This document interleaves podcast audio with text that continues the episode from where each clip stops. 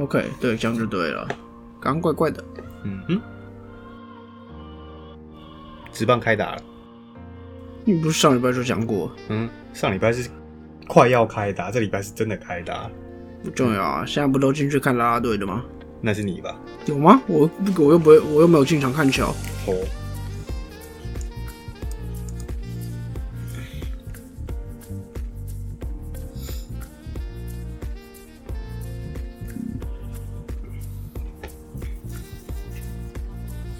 等下又吃真心了。啊，不错哎，蛮符合主题的哦。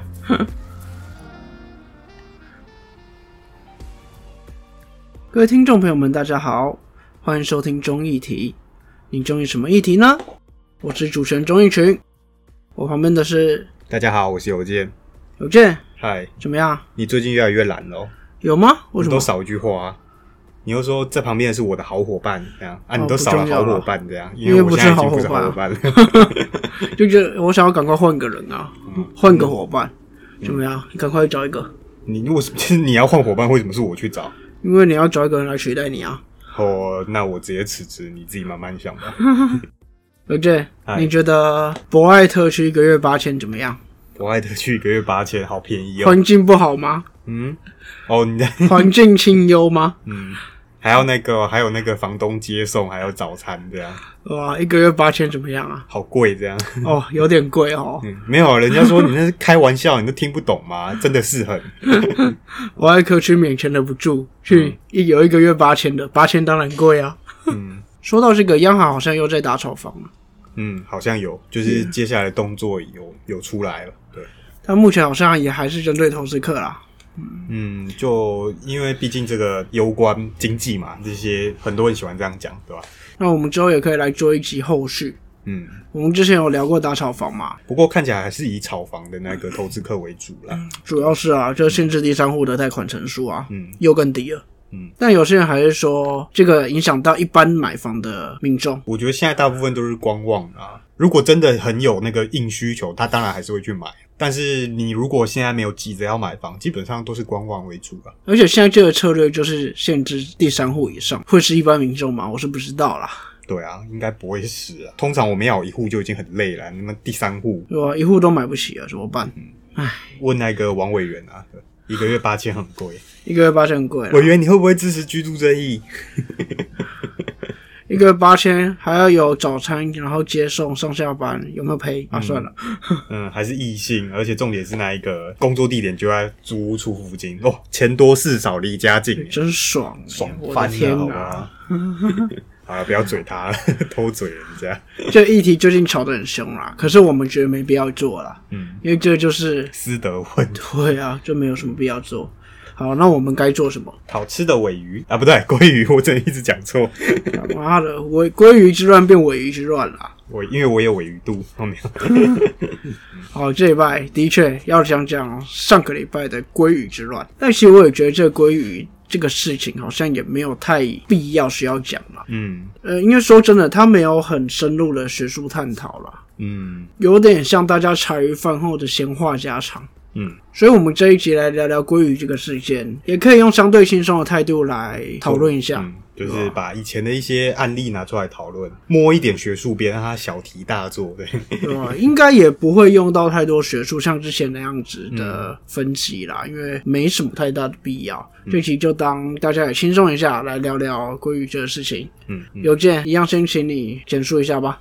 好，那其实这个鲑鱼之乱就起源于日本回转寿司寿司郎，就是他在上礼拜推出一个谐音梗活动。那三一七到三一八，只要姓名里面有鲑鱼同音同字者，可享免费。那每一桌上限六人，就是这个爱的鲑鱼使云人启事的活动。对，这边有一个有趣的，你是寿司郎派还是藏寿司派？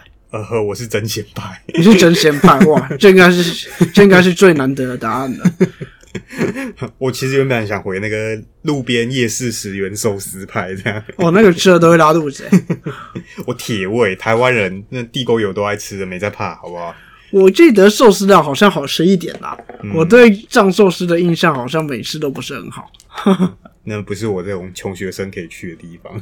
那也还好啦，就一餐好啦，有点贵。哎，两两盘就可以，我让我买一个便当嘞，真的是有点贵。嗯，好吧，那有件是真鲜派，真难得的答案，因为一盘三十块最便宜。嗯，对吧？对吧？嗯，对。那这个活动就是它，反正它就是一个一个字同音就是九折，两个字五折。那要两个字同音同字才可以免费，全桌免费这样。那谁会叫鲑鱼啊？对，这是一开始他。上上个礼拜他们的活动出来之后，每个网友都骂烦，就是谁会叫鲑鱼，谁会叫鲑鱼这样。然后有记者，应该是我没看错，好像某一台记者就去问那个内政部说，哎，就户政嘛，就说，哎，到底有没有人叫这个鲑鱼这个名字？那那时候的回答是没有。所以这时候那时候网友在 PDD 啊，或者是 FB 就开始讲说，啊，你这活动好没有诚意呀，那根本就没有想让人家吃。对啊，其实这样看来，这个活动基本上不太可能。所以到那时候记者去问那一个户政的时候，他讲这个答案其实不让。人意外啦，对，那其实有个小插曲是，护证人员可以这样子把资料泄露给记者吗？对，还好啦，他是讲一个宏观的数据，应该相对还好，还行，嗯。但我觉得行销这个情况也未必啊，因为他本来就不太可能做到每个人百分之百的免费。你十根十根免费，那他要玩什么？对对对，对吧？所以他其实做的相对有折扣，嗯，算是很合理的一件事。大概就是抓在那个九折一字同音的九折为大众了。他一开始应该是这样想，一开始应该这样想啊。可是说是你想办一个活动一至九折，的确有点少的感觉啦。那有的人说，哦，这个行销术到底会不会成功？那其实就是谁会取这样的名字？就是有一个很大的疑问了。那其实我们二零二零年交通部观光局推出龟山岛观光二十周年活动，然后要让民众名字里面有“龟”这个字的人可以免费登岛。这样，那其实那时候刚推出来的时候，大家也是骂啊，谁会在那个名字里面取这个“龟”啊？对，妈的，我妈如果给我取“龟”这个字，我我一定恨死他。然后每次写写考卷写名字就先慢人家三十秒。对，然后而且我一定他妈成年我就要把它改回改改掉，这样我改成另外一个那个“土土龟”也比较好。我就输在起跑点。然后写考卷姓名写的最久，但是那一次的活动还真的有龟，就是像那个艺人蔡龟，那很多人都觉得他是那一个艺名而已，但他其实本名真的有龟这个字，对，好像是西龟吧，因为他的那一个父母好像有。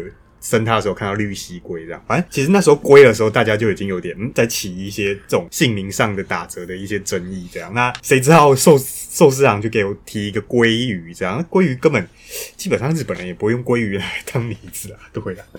当然啦，这个音出来之后，就有很多政治人物有跟风嘛，像那个某位暖男就是说啊，我是陈十班，对，然后有有一位西瓜说他是黄尾鱼，然后被人家骂说哦，我们台南的特产是虱目鱼，然后他在改口说啊，对我也是黄虱目鱼这样，然后那个我们的那个捕鱼大县的县长也说啊，我是潘鲑鱼、旗鱼、飞鱼、尾鱼、黑尾鱼这样，然后就觉得啊，你就把鱼放在最后一个字就好了嘛，对。当然很多人讲说啊，那我这样子去改名，隔天改。这样可不可以？那对，这就是接下来我们会谈到的一些争议。这个就是这件事情现在最被批评的地方啦。嗯，那其实，在鲑鱼之乱开始前一天，就是开始就有人去户政事务所想要改名。那时候内政部就非常机警，也算机警吧，就是在他们的脸书上抛出一个非常精致的一个小编图嘛，不知道是不是那一个。反正就是人的一生只能改三次啊！对，不知道是不是攻读生在那个议会的时候做的。对他就是说实至名归。那反正就是依照这个姓名条例第九条第九条第六款那反正就是每个人可以因为一些译音译名过长、字俗不雅，然后特殊原因有三次改名的机会。那这也是这一波改名的一个法源。反正这个定义也是废话啦。那基本上每个人都可以用特殊原因这一点去讲嘛，就是前面的根本不重要。对对对，随后司法院也抛出一个关于姓名条例的视线，我觉得这个故事其实蛮感人的，就是一个父亲为了他那个那个父亲还是没有读书，然后为了他的小孩去讨一些视线，然后去跟政府打官司，这真的是非常适合父亲节拿出来讲的一个故事，真的非常非常的感人。主要就是有一个小孩，他叫黄志佳，那因为他当时候在国小的时候，因为他的这个名被同学取绰号叫指甲金嘎，那他就觉得很烦很讨厌。很不舒服，那所以想去户政事务所改名。那结果当时候的户政事务所就说：“嗯，志家这是好名字啊，志气可嘉。”张志佳。呃，哦，嗯，没有，当时而且当时的户政事务所改名的限制比较严格，虽然一样也是三次，可是就变成说你你的特殊理由或者是因因因意出不出属是由户政机关的人员在做认定，他就会觉得我要由户政机关同意我才能改名。那其实这个跟我们的姓名的自由或改名自由是有冲突的。对，其实就是民国九十年以前，你改不改名字还需要看公务员公务员的脸色。对啊，但其实姓名权是宪法保障我们的一个权利。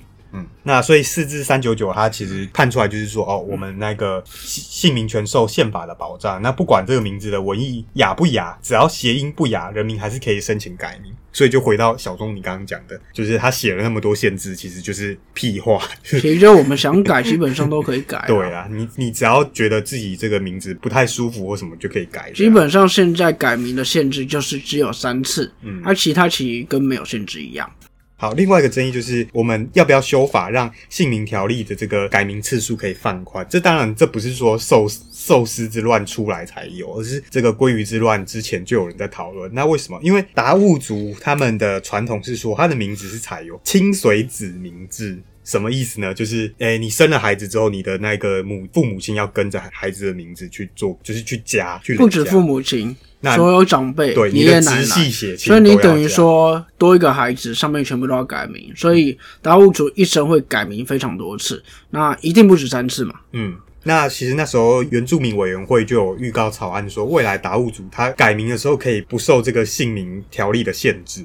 那其实这时候就有人说啊。那为什么达悟族可以，我们一般人不行？那个布农族为什么不行？那我们一般平埔族或汉人为什么不行？那你这样是不是不公平？你有一国两制的嫌疑，这样对，那是其中一个争议。那第二个争议就是想说，我们的一个命名自由应该要受到宪法的保障，是受到宪法的保障没错啊。嗯，有点回到您前面几集在讲的比例原则的检验啦。有一些法律学者就有提出说，啊，因为户政机关就说啊，你这样频繁改名会让我们的那个成本增加，然后会有很多不方便什么什么之类。其实他们是说会造成一个社会秩序的动荡啦。嗯，但说真的，这个是屁话啊，也不能说屁话啦。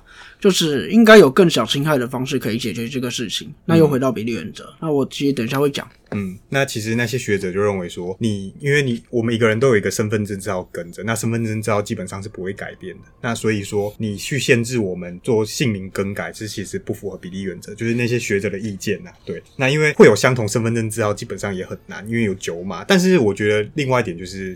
我不会跟人家自我介绍说，哎，你好，我是 F 圈圈圈圈圈圈圈圈圈。对，那所以我觉得各有道理啊。好，那第三点就是说，就是你次数有限制，还是会有漏洞可以钻。那其实你去看新闻，因为最近那个张鲑鱼之梦真的太出名了，那所以其实大家都帮他想了很多，什么姓名条例的第几款，什么都有讲说。他最近还被编的，他最近还被编到什么医生梦，然后吃缺德。他要去卖鲑鱼黄牛，很缺德。以后当医生怎么样？会也会什么卖器官啊？我就哦哦，什么时候有这种讨论呢？我就觉得有一些网军真的是洗风向洗的有点过分了，就是为了打击，也不是打，就是为了攻击年轻时代。好，那不管，对，反正就是。我们会看到，其实姓名条例里面还是会有一些特殊的例外状况，可以让他再改名。那所以你做这个限制，其实没有必要有这样。那第四个就是比较，这个是比较支持那个内政部的说法，就是你改名次数过多，确实会造成实务作业的困难。像其实我们会发现有一堆人是屁话了，可是真的有一堆人就一去一直去挑战那个最长姓名。像我们之前有一个蛮夯的什么。黄宏成台湾，他成世界伟人财神总统。哦，没错啊，这挑战硬的有够长。这挑战最长姓名是有点有事啊，但是他们说会造成食物作业的困扰跟时间的过长，其实根本没有，很大一部分都蛮自己在拖。哦，对啊，就是网络上有一个。文章讲说，他妈妈是那一个户政的职工，然后只要有人来改鲑鱼，都会花，就会浪费那个户政人员大概一个小时的时间。然后其实下面就有人讲说，哦，我那个替代役我自己弄的话，大概十分钟、十五分钟都能解决。那为什么弄到一个小时？因为他们都在摸啊。那你不去检讨行政效率，然后你再检讨它会造成食物作业困扰，本末倒置了吧？对，那其就是台湾行政效率的低下。那公务员就是有这种情形啊。因为其实说真的啦，你十五分钟解决这个 case，你要立刻接下一个，那旁边人在摸是你，你要不要摸？对，人家一个小时解决一个，我十五分钟解决过，我一个小时要解决四个，哎，所以这就是官僚制度的一个从早期就有一个争议啦，官僚制度的行政效率低落啦。嗯，那大概就是这些争议，就是比较有值得我们讨论的争议，其他其他争议也很多，但我觉得都有点不值得讨论。这样，其他争议也有啦，但现在最多的就是在一直在骂他们价值观错误，价值观扭曲，然后道德沦丧。哦，我我听到道德沦丧有这么严重吗？我觉得应该是没到这么严重了。对啊，这边其实我们可以来说一下我对于这一件事情的看法，它是一个价值观的不同。嗯，你可以说年轻世代。为什么这样说呢？因为会看到那些改名潮，基本上都还是大学生。基本上两百个改名的，好像有九成都是大学，就是二十十八到二十岁左右的。对，所以你可以说是是一个价值观的不同。嗯，但是价值观这件事上没有对错。嗯，你不可以把你的价值观去套用在他们的身上。嗯，你只能说我不认同他们，但你要尊重他们，这是很重要的。这其实真的是进步国家、民主国家应该要去做的事情，而不是我现在认不认同你，我就说你道德沦丧、价值观低落，就是硬把自己的价值观套用在别人身上。所以在这件事情上面，我不觉得他们有很大的错误。我先说我的结论，我也不认同他们，嗯，但是我尊重他们，我没有觉得他们有怎么样不对，嗯，因为这他们觉得值得，嗯，那就是值得啊，嗯。那这件事情其实有两点可以聚焦啦。第一点是在姓名权的争议，那这边的争议就是改名次数的一个限制。诚如前面所说，改名有三次的限制，这是现在学界也在争的地方。那第二个部分就是关于这个事件的争议，就归于决乱的争议。那我们可以去讨论这个价值观中间有什么样的不同。诚如我前面所说，这价值观的不同并没有很大的对错。嗯，那我们在讨论这个时候，其实就是。讨论哎，为什么现在价值观不同啊？然后有什么差异啊？但我们不应该去批判他们。嗯，这个就是这件事情两个可以聚焦的地方啦。那其实我想说一件事，什么培根没有啊？培根 为什么会特到培根？你信不信？社会上叫培根的人很多，真的假的？你不会有朋友就有吧？对啊，我朋友啊。然后之前也有新闻出来说他朋友叫培根，怎么没有啊？它是完全同同音同字吗？不一样啦，但是就是同音嘛，培根。所以培根如果有的话，应该会有一堆人吧。嗯，好啦，这就是开开玩笑。那我们这一集一样先收在这了。嗯，就刚刚前面讲的一些争议点，跟我们聚焦的两点，大家可以先想一下：这姓名权应不应该限制次数？嗯，是不是真的开放次数以后会造成社会秩序的动荡，大家疯狂改名？嗯，还是其实还好。那对于这个鲑鱼事件的话，其实你认为年轻人的价值观有什么不一样，或者是你认为他们怎么样可以做更好？嗯，我觉得这个都是可以讨论的地方。那一样，如果听众朋友们有任何的意见，欢迎跟我们讨论，到我们粉丝专业留言，或者是叫我们还有三四次直播，可以来跟我们聊聊天。嗯，按赞、订阅并分享。开启小铃铛，到底有没有小铃铛啊？应该有啦，我记得是有了。好，那这一集就先收到这边，我们要两天后见了。这边是综艺题，我是综艺群，我是有健，我们下次见，拜拜。